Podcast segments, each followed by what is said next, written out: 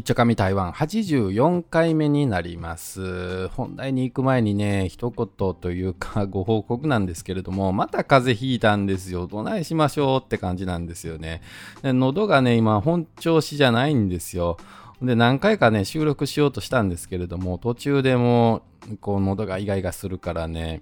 中止してみたいな感じになったんですけれどもね、あの今回も最後まで喋れるかなみたいな感じなんですけれども、まあ、3週間か4週間ぐらい前かな、あの、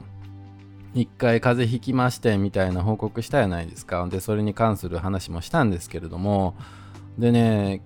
今週、今収録してんのがね、本来はその更新すべき金曜日の次の日、土曜日に収録してるわけなんですけどもね、その週のあの火曜日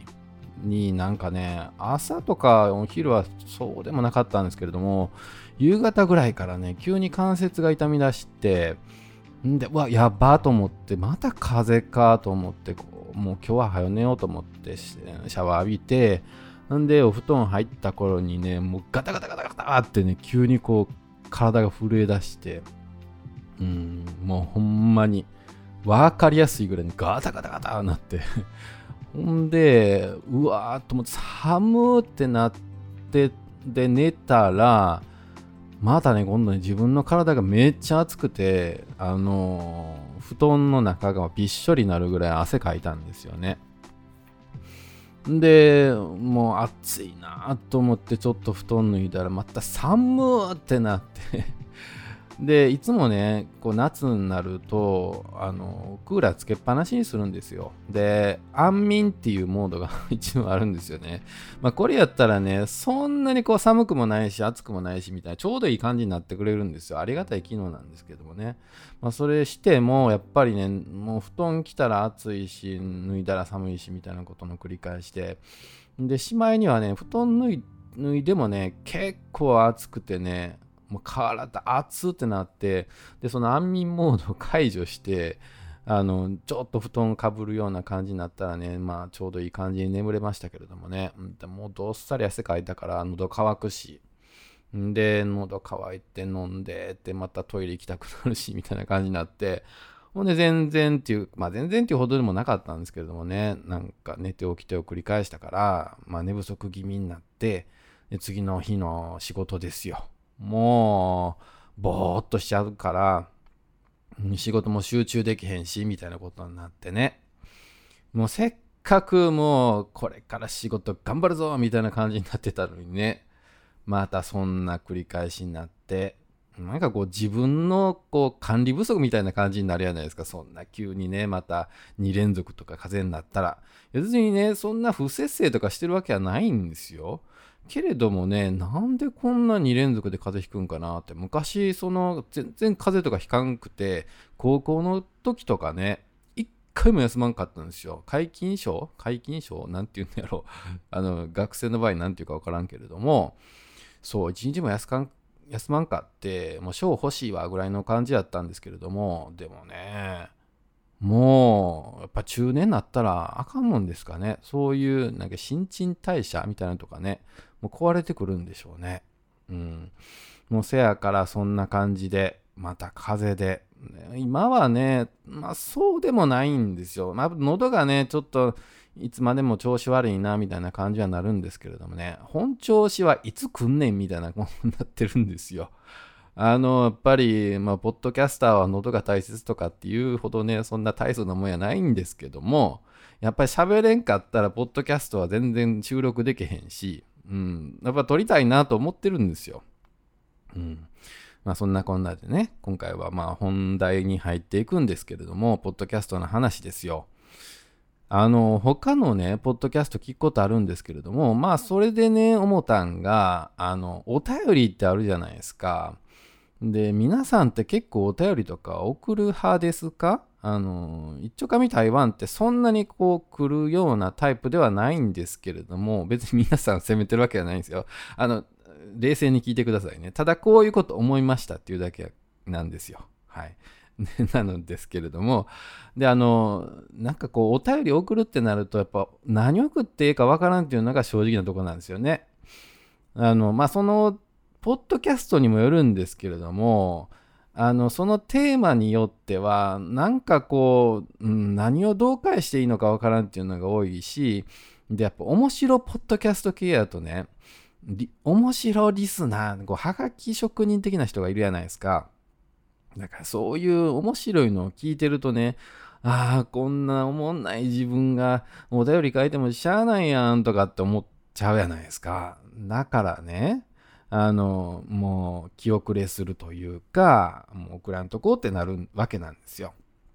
だからそんな理由でね、別にね、だからそういうのもおもろくなくてええんですよ。で、自分はやっぱ配信者としてやってるから、そういう側の気持ちもわかるんですけれども、もう何でもええんですよ、正直。あの、おもろいとかも全然期待してないんですけれども、なんかやっぱり、なんかこうね、思っちゃうわけなんですよ。いろいろとね、考えて。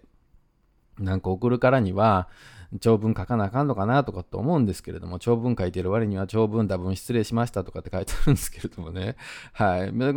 やっぱりリスナーはすごい送りたいと思って送ってると思うんですけれども、なんかそこで二の足踏んで、やっぱりやめとこうって思う人っていうのは、なんかいろいろと考えすぎなんかなと思うんですよ。まあ、真面目さんやと思うんですよね。うん、別にだからそこはね、本当に聞きましたでって、それだけでええんですよ。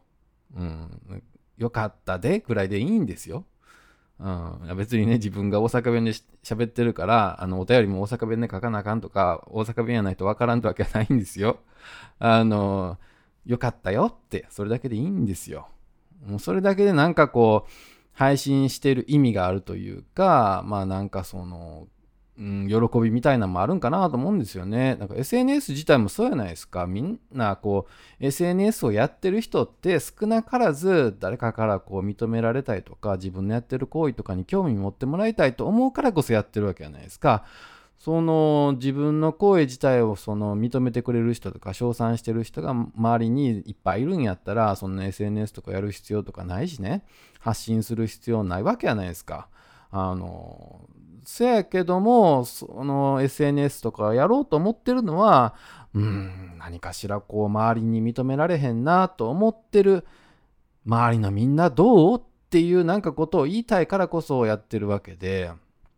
なんかそれでね、周りからの反応をしてることに対してそんなじなんかこう承認欲求が高すぎるみたいなことを言われるのはなんかね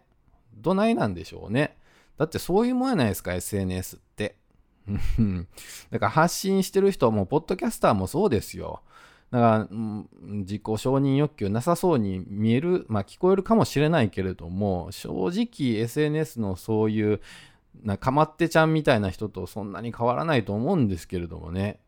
うん。だからそやから、そのお便りくださいって言ってるじゃないですか。でもまあその喋る内容がどんどんなくなってくるっていうのもあるんですよ。お便り来ることによってそれでこう話題をつなげるっていうこともあるんですけれどもね。うん。まあせやけれどもやっぱり反応来たらそれはそれで嬉しいですよ。うん、まあ知った激励でもいいからって言うてるけれどもね。でもなんかやっぱちょっとネガティブな内容とか来るとそれはそれでショックかなって感じはするけれどもまあそこも受け入れましょう。受け入れましょうっていうか、もう受け入れなしゃあないですよね。あの、わざわざでもお便り送るってすっごいエネルギーなんやなって、もうそれも分かってるから、お前やめろやっていうなんか内容やったとしても、あそこまでを言いたいエネルギーを使ってまで送ってくれたんやと思うと、もうありがたいなと思うしかないですよね。うん、そういうもんなんやと思うしかないよなと思って。だからそれやったらもう、ね、何でもええっていうのは本当何でもええんですよ。うん。だからそれは、あの、送る人にハードルを下げてるだけやなくて、あの、お便りなんかくれってみんな本当に思ってるんやなと思ったんですよね。で、正直言うと多分配信してる人っていうのは、要はリスナーを選べないじゃないですか。まあそりゃそんなね偉そうなことを言うなみたいな話になるかもしれないんですけれどもやっぱり自分をね称賛してくれるリスナーだけ聞いてくれればいいっていうのが正直なとこなんですよ。